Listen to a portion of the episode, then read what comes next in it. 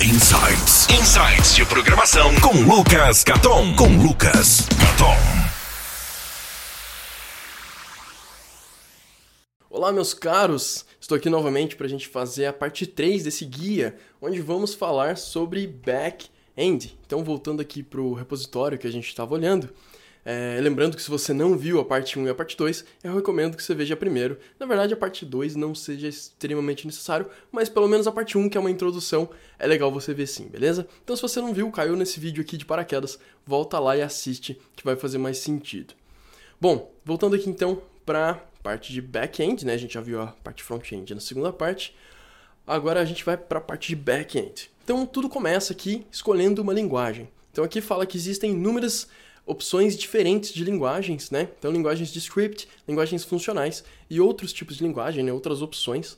Então, aqui em linguagens de script, a gente tem Python, Ruby, PHP e Node. Obviamente, existem mais linguagens do que essas. Essas aqui são as recomendadas nesse guia, né? A minha recomendação pessoal é Ruby, apesar de eu gostar muito de Python e de Node.js também, mas Ruby ainda é a minha primeira opção, tá bom? Mas veja o que faz sentido para você. Pode ser que no projeto que você esteja trabalhando, dependendo do projeto que você queira resolver, não seja a linguagem mais relevante. Então, analise bem, com calma, é, qual que faz mais sentido para você, tá? E aqui também tem o TypeScript, que inclusive a gente mencionou na parte 2, aqui junto com o Node.js, tá? Já você pode usar os dois em conjunto, né? E aí você tem tipos uh, variáveis. É, você pode colocar tipos nas variáveis, tá certo? No Node.js. Depois, então, a gente tem aqui linguagens funcionais. Elixir, que de cara já é minha opção recomendada, caso você queira aprender uma linguagem funcional. É, apesar de Ruby e mesmo JavaScript, no caso Node, é, terem. Uh, e na verdade, eu não sei sobre Python e PHP, mas Ruby e, e, Node eu posso garantir que tem a parte funcional também, né? Mas linguagens que são, que são criadas com esse propósito. São Elixir, Scala, Erlang, Clojure, Haskell e... É, são essas cinco que tem aqui na verdade, tá certo? Uh, o Elixir roda em cima de uma VM de Erlang, então no final das contas vai ser um vai ser o mesmo binário que você vai gerar para rodar, tá certo? Mas Elixir é, é, é uma linguagem muito bacana para se aprender, muito fácil e tem muitos conceitos interessantes para quem nunca viu linguagem funcional. Realmente recomendo. E aqui por fim tem outras opções, que então tem Java, .NET, Golang, e também conhecido só como Go, né, e Rust, tá? Nesse caso a minha opção seria Go. Go é uma linguagem bem legal, criada pelo Google, muito rápida, muito simples de ser aprendida. Em alguns minutos olhando você fala, nossa, só isso basicamente que tem. Obviamente você vai precisar de mais tempo para ficar familiarizado, mas é uma linguagem bem, bem direta ao ponto, não tem muita, é, muita coisa diferente, assim, é bem, bem interessante. Segundo passo aqui é praticar o que você aprendeu. Né? Então, exercite e faça algumas aplicações de linha de comando com a linguagem que você escolheu. E aqui tem algumas ideias né, de exemplo. Então, por exemplo, implementar é, alguma coisa usando algum comando do terminal que você usa, por exemplo, o ls. Então, você cria lá um, um, programinha, uma aplicação que vai utilizar esses comandos, cd, ls, enfim, mkdir, esse tipo de coisa. Tá? É... Lembrando que se você não conhece esses comandos, você pode ir lá no meu site e lá na busca, buscar por terminal, por exemplo, tem esse post, comandos para o terminal. Então tem para Windows, macOS e Linux, você vai ver todos esses comandos que eu mencionei, o mkdir, por exemplo, o ls, tá certo? Tem tudo aqui nessa lista. Dá uma olhada lá, se você não está muito familiarizado com o terminal. Aqui um, outra, um outro exemplo, né? O comando que uh, que, que traz informação, que faz um fetch, né? que faz uma, uma busca no servidor do Reddit, uh, buscando por programação, por exemplo, ou buscando alguma coisa no GitHub, enfim. Você pode fazer uma aplicação de terminal, né, que roda sem interface gráfica, para buscar alguma coisa num servidor remoto, buscar alguma coisa na internet.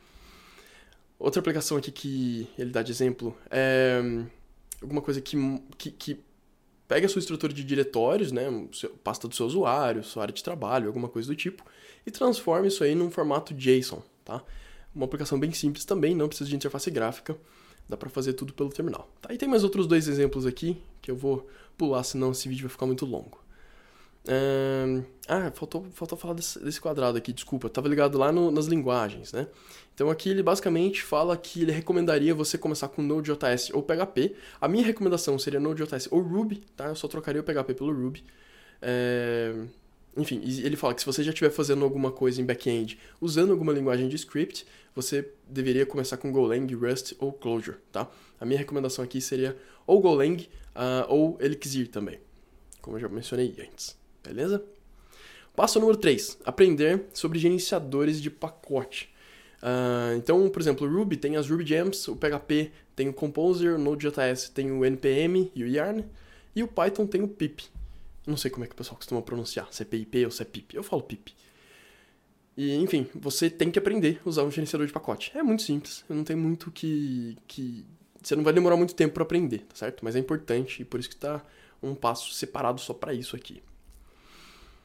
Aqui comenta né, que gerenciadores de pacote ajudam você a trazer dependências externas para sua aplicação. Então, uma biblioteca, uma ferramenta open source, você traz para sua aplicação e também a distribuir seus próprios pacotes. Então vamos lá, você cria um pacote open source, uma ferramenta para ajudar outros desenvolvedores, você empacota, coloca lá para distribuir através do seu gerenciador de pacotes, tá? Passo número 4, né, padrões e melhores práticas. Em cada linguagem vai ter os seus próprios padrões e melhores práticas de fazer as coisas. Estude essas coisas da, da linguagem que você escolheu. Então, por exemplo, o PHP tem o PHP Fig e o PSR. Eu não faço a menor ideia do que são essas coisas. Uh, enfim, com o Node.js existem muitas, uh, muitos diferentes padrões pelas comunidade, pela comunidade, criados pela comunidade e tudo mais. Eu acho que isso aqui vai mais assim no sentido de. Por exemplo, vou dar o um exemplo de Ruby, tá? que é uma linguagem que eu estou bastante familiar, que eu trabalho há muito tempo com isso. É, Ruby tem o que a gente chama de, de items, né? que são algumas peculiaridades do Ruby que você não consegue fazer em outras linguagens. Então, por exemplo, é muito comum a gente fazer um for, né, um loop, fazendo for passando três parâmetros. Né? O primeiro declarando uma variável, o segundo uma condição de quanto parar, e o terceiro é, o valor que você quer incrementar para cada vez que você rodar aquele loop. Né? É, no Ruby, e enfim, agora você, dá pra, você consegue fazer isso no JavaScript no Python também, você consegue ter uma forma um pouco mais bonita, mais simples de declarar isso daí, que é usando o for each, né? No Ruby chama, chama simplesmente each, tá? Mas é uma coisa que quem vem de outras linguagens às vezes quer fazer usando for. E você não necessariamente precisa, existe uma forma melhor de fazer. Foi um exemplo bobo, existem exemplos mais interessantes, mas só para não me alongar mais, eu usei esse exemplo mesmo. Tá? Então, basicamente, o passo 4 significa não tente fazer a mesma coisa que você fazia na linguagem que você conhecia antes nessa nova linguagem. Provavelmente existe uma forma melhor de fazer isso na linguagem atual. Cada linguagem vai ter suas próprias boas práticas. Passo número 5. Crie e distribua algum, algum pacote ou biblioteca. Né? Basicamente o que, eu, que eu falei antes aqui sobre gerenciador de pacote. Então, aqui fala muito sobre você. Ó, vamos, vamos lá, vamos traduzir. Agora, vai, vai em frente e crie um pacote e distribua para outros usarem. E tenha certeza que eles vão seguir, que, que a, a sua biblioteca vai seguir os padrões e as melhores práticas que você aprendeu até esse momento. Então, contribua. Ah, aqui é uma outra opção, né? Contribuir para algum projeto open source que já exista. Né? Então, você procura para algum projeto no GitHub e abre alguns pull requests nesses projetos. Né? Então, algumas ideias. Refatorar e implementar algumas boas práticas que você aprendeu. Olhar nos, nas issues que ficam abertas e tentar resolver. Para quem não sabe o que é issue, no GitHub, deixa eu até rolar aqui para cima. No GitHub tem essas issues aqui, vou abrir outra aba é uma lista de coisas que dá para melhorar em um projeto, tá? Então é geralmente um, um alguém que está é, relatando um bug que ele encontrou, ou um problema, ou uma dificuldade que ele teve para rodar o projeto, alguma coisa do tipo, tá? Então, por exemplo, aqui, ó, uma sugestão de melhorar a visibilidade de acessibilidade HTML. Então, tem uma discussão lá, e aí você pode anexar um pull request, que está nessa outra aba aqui, que é um, uma solicitação para atualizar o código. Tá? E aí o pessoal vai revisar e vai ver se vale a pena incluir ou não. Tá? Então é isso que ele quer dizer com issues que estava lá embaixo. Então, para você olhar nessas issues abertas e tentar resolvê-las. Né? Enfim, ou outra opção, adicionar alguma funcionalidade adicional, né? uma funcionalidade extra, certo? Então, basicamente, esse passo 5 fala para você se envolver na comunidade open source, que é extremamente importante. Eu já falei isso várias vezes no meu site, dá uma olhada lá, que eu estou sempre falando de open source. Passo número 6. Aprender sobre testes. Né? Testes é, são, são, são uma coisa fundamental para desenvolver software hoje em dia. Então, aqui, aqui fala, né? existem várias formas de, de é, diferentes de testes. Então, você pode aprender sobre escrever testes unitários, testes de integração, tem, existem testes funcionais, existem, enfim, aí, dependendo do, do site, do livro, do, do programador, da, do autor, você vai ver diferentes conceitos. Tem gente que fala que teste aceitação é a mesma coisa que teste integração. Tem vários nomes, tem gente que fala que é, que é a mesma coisa, enfim. É, então toma cuidado que às vezes o que uma pessoa fala não é necessariamente o mesmo conceito de que outra pessoa está falando. Tá certo? No geral é, mas existem algumas poucas exceções aí que podem confundir, principalmente quem está começando a criar testes. Então aqui fala para você entender as diferentes terminologias de testes, como por exemplo mocks, stubs, etc. Tá joia? Uh, aqui está falando alguns exemplos, né? Para PHP você pode usar o PHP Unit, para o Node você pode usar o, o, o Mocha, o Chai, o Sign-on, o Mockery, enfim. Eu, eu, gosto de usar o Jest, que estava, não sei por que, que não é comentado aqui, mas estava sendo comentado lá na parte de front-end da parte 2 desse guia. E para Ruby tem o RSpec, que é bastante popular. Então, RSpec escreve dessa forma aqui. Tá? É, é uma ferramenta mais popular para a gente criar testes. Então vamos lá, passo número 7. Escrever testes para uh, ah, os passos práticos em, que estava em cima. No caso, ele está falando desse, desse passo aqui, passo número 5, tá? Então ele está falando que primeiro você trabalha um pouquinho com open source, depois você aprende sobre testes, depois você escreve testes para essas coisas que você fez. Então continuando aqui, passo 8. Uh, aprender sobre bancos de dados relacionais. Tá? É, a minha recomendação pessoal é o Postgres. É, tem um, um, artigo que eu escrevi no meu site que compara um pouco o MySQL e o Postgres. Tá? Então eu escrevi lá seis motivos para usar o Postgres em vez do MySQL. Tá? Um artigo uh, não muito longo, mas enfim, gerou bastante discussão. O pessoal gostou bastante e teve uma, é, bastante comentários e discussões. Vale a pena dar uma olhada e ler os comentários também. E, uh, enfim, é, você vai encontrar ainda bastante projetos utilizando o MySQL uh, e o MariaDB, que nada mais é do que um fork open source do MySQL, mas para qualquer projeto que eu começar hoje, na verdade nos últimos 10 anos eu diria, eu uso MySQL, desculpa, Postgres, tá? Já usei bastante banco de dados uh, não relacionais, que inclusive talvez ele mencione aqui, é, aqui embaixo, ó, MongoDB, por exemplo, tá? Mas é, quando o assunto é banco de dados relacional, Postgres é a minha opção. Número 9, uh, ah, hora de praticar, né? Practical time. Uh, então, crie uma aplicação simples usando tudo que você aprendeu até esse ponto, até esse momento.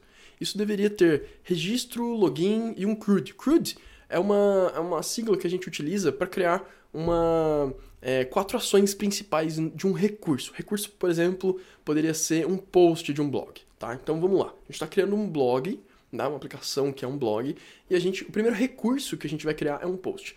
Esse recurso precisa ter quatro ações principais, que é o CR e o D, tá? Então é create, read, update e delete. Ou seja, criar, ler, atualizar e deletar, tá? Então, vamos lá, você vai criar um registro, né, para o usuário poder se cadastrar, um login e um CRUD. Não precisa ser necessariamente um blog, tá? Foi só um exemplo que eu dei aqui. Uh, cria um blog, por exemplo, foi exatamente o mesmo exemplo que ele está usando aqui. Onde qualquer pessoa pode se registrar e criar um. e, e conseguir um, um um profile, né, uma página do perfil pessoal, do perfil pessoal não, desculpa, do perfil público.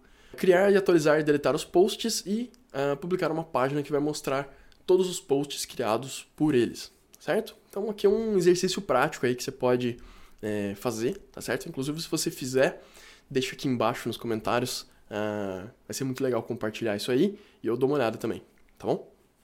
Aqui tem um quadradinho, vamos ver. Uh, garanta que você está escrevendo testes, né? Tenho certeza que você vai escrever testes. Siga os padrões e as boas práticas. E também para o banco de dados, adicione índices, né? A gente sempre vê que é importante adicionar índices, que o português é índices, nos bancos de dados por questões de performance. Uh, utilize uh, storage engines corretas, né? No caso do MySQL, por exemplo, são várias, então vê qual que é o mais apropriado. No Postgres a gente geralmente não se preocupa tanto com isso. Uh, e tenha certeza de analisar todas as queries, né? As queries são as queries SQL? Os, uh, os comandos que a gente usa no SQL. Antes de usar ele na aplicação, tá? Número 10, então, aprenda um framework. Então aqui está falando que dependendo do projeto, da linguagem que você escolheu, você vai poder escolher diferentes frameworks. Então, para o Ruby, por exemplo, tem o mais famoso que é o Ruby on Rails. Tá? Então, Ruby on Rails é definitivamente a, a opção mais popular. Número 11, hora de praticar novamente. Então ele está falando, crie a mesma aplicação que você fez lá no passo 9, usando o framework da sua escolha, tá? Eu discordo um pouco com tudo isso aqui. Eu acho que você não deveria fazer isso aqui sem um framework. Essa é uma outra discussão, mas enfim, eu acho que você deveria pular direto e já usar com o framework. É importante sim aprender a linguagem e saber onde que a linguagem acaba e onde que o framework começa, tá? São coisas separadas, mas no dia a dia você vai usar os dois juntos. Então, eu diria que é importante aprender, principalmente no caso do Ruby, tá? É importante fazer os dois juntos. Você tentar fazer uma aplicação uh, a não ser que você faça no, no, terminal, né? Mas aí já seria aquele outro passo, uma aplicação sem interface gráfica. Para fazer um blog com registro, com post, com tudo, com certeza você deveria utilizar o Rails, tá? Passo número 12, aprender um banco de dados NoSQL, né? Um banco de dados não relacional. Então, uh, primeiro entenda o que eles são, como que eles são diferentes de um banco de, de bancos de dados relacionais e por que, que eles são necessários. Existem vários tipos, uh, desculpa, existem várias opções diferentes dê, é, dê uma olhada nas opções diferentes e veja como que eles são diferentes, como que eles se comparam. Tá? Se você tiver que escolher um, escolha MongoDB. Aqui estão os quadradinhos, né? Então tem o MongoDB, RethinkDB, Cassandra e o Couchbase. Tá? O MongoDB é de longe o mais popular e o mais recomendado. Número 13, caching, né? Criar cache para nossa aplicação, para a gente poder rodar nossa aplicação mais rápido. Então a gente tem duas opções aqui, o Memcached e o Redis. São duas excelentes opções e eu tendo a utilizar o Redis para a maioria das coisas, apesar de já ter usado bastante o Memcached, tá? Mas por uma série de motivos hoje eu prefiro o Redis para tudo. Então aprenda como implementar um, um cache uh, no nível da aplicação usando o Redis ou tá? 14. Criando APIs RESTful. Essa é uma parte bem interessante, né? Ainda mais hoje em dia que mais da metade das pessoas acessam aplicações é, através do celular. Né? Então, tanto aplicações web quanto aplicações nativas, obviamente, que é para celular. Então, é importante a gente saber criar APIs. Então, esse passo é fundamental, na minha opinião. Então, aprenda REST, tá? REST, é, enfim, é um outro assunto também que daria uma outra, um outro vídeo inteiro à parte. Mas criar aplicações RESTful significa que você segue alguns padrões na definição das rotas e de como que você aceita e responde os uh, requests né, dessa API, ou seja, as solicitações para essa API. Tá? Um, uma, uma, API RESTful tem sete rotas por padrão. Então é o index.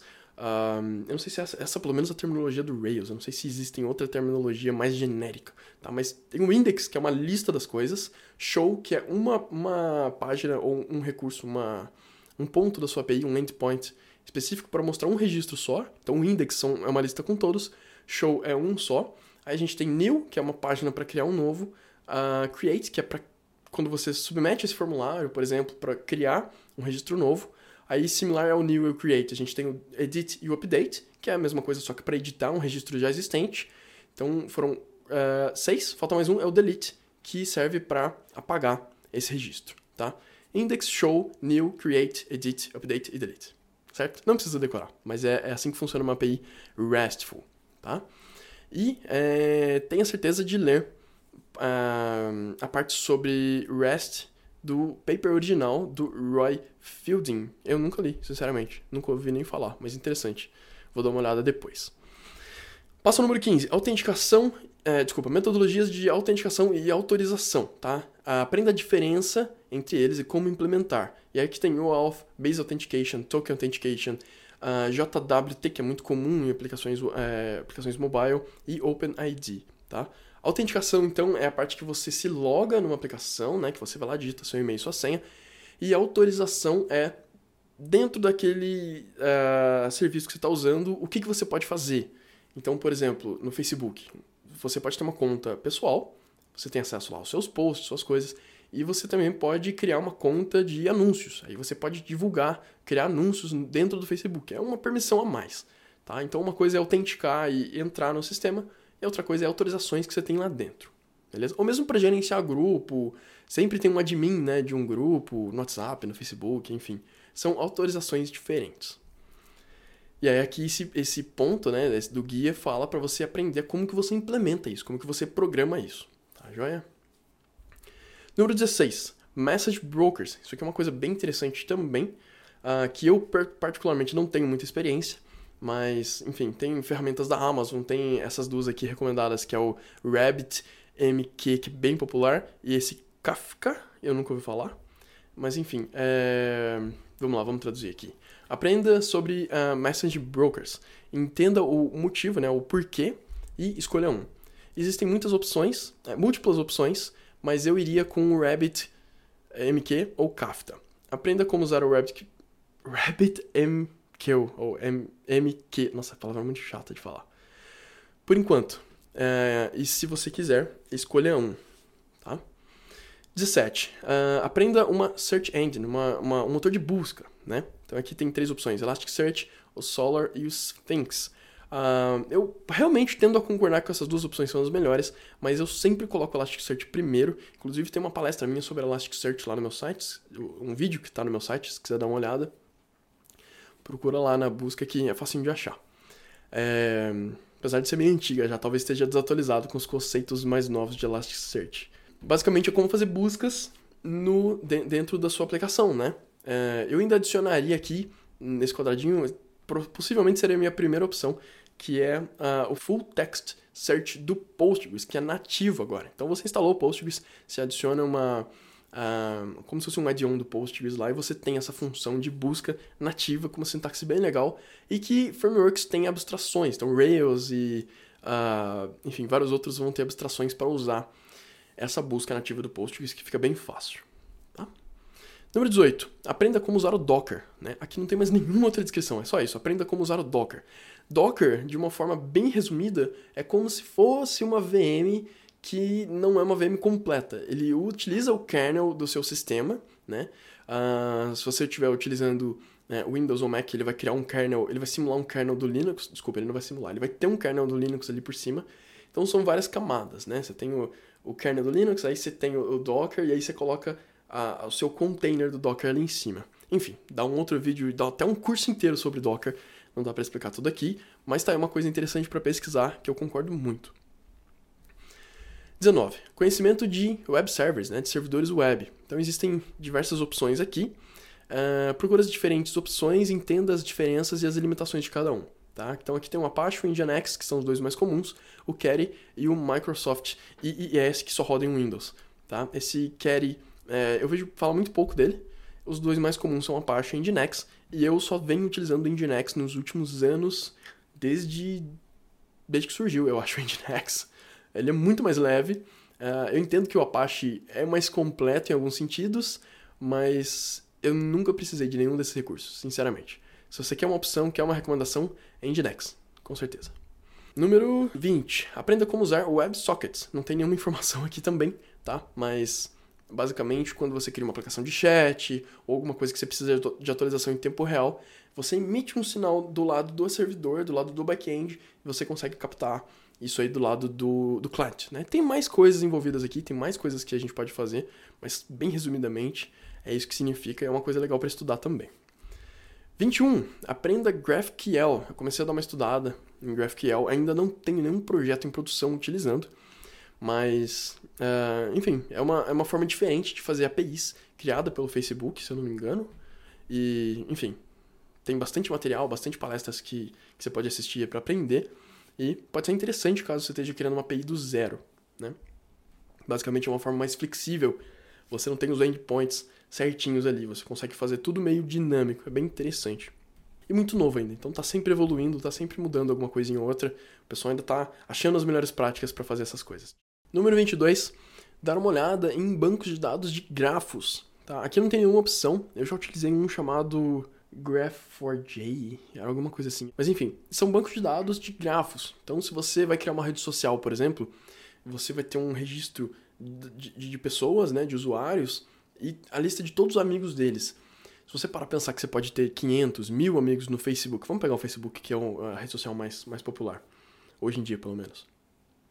Você tem mil conexões com amigos. Quando você abre a página de um amigo, vai mostrar quem que você tem de amigos em comum. Só que aquela pessoa tem mais mil amigos, né? Então, assim, é, é todo essa, esse cálculo, digamos assim, de quantas pessoas são amigos em comuns e quantas pessoas. O, Facebook tem os algoritmos que sugerem novos amigos para você baseado em todas essas conexões. É uma coisa pesada computacionalmente falando para ser processada. Então, é, bancos de dados de grafo são mais eficientes nesse sentido porque eles são próprios para fazerem isso, certo? Então é uma coisa aí que aqui está falando, né? Não é necessário, não é obrigatório, mas você deveria pelo menos entender o básico de, do que, que isso aí tem para oferecer, certo? E eu concordo. Eu acho que realmente vale a pena pelo menos entender para ter lá na sua caixinha de opções quando você estiver programando. Se um dia surgir um problema desse tipo, você fala, peraí, eu acho que um banco de, um banco de grafos seria ideal nessa situação. E aí você utiliza, beleza? 23, então, para finalizar, o último, todas as coisas que não foram mencionadas acima, né? Que tem basicamente um outros, né? Um etc. Então tem profiling, tem static, análise estática, DDD, que é Domain Driven Design, SOAP, não, não, não, SOAP não. Pelo amor de Deus, não. Não sei por que, que tá nessa lista. Enfim, go figure, tipo, vai entender, tá certo? Não, não utilizem SOAP. SOAP é um padrão de criação de API, de, de web services, que, que, enfim, é bem antigo e, nossa, por que, que tá nessa lista? Não. Fuja disso, fuja. E continue explorando, né? Continue uh, estudando, sempre avançando na sua carreira. Tá certo? Essa é o final, essa é a finalização da parte 3. Agora a gente, no próximo vídeo, a gente vai falar sobre DevOps. Tá bom? Te vejo lá então. Um grande abraço. Tchau, tchau.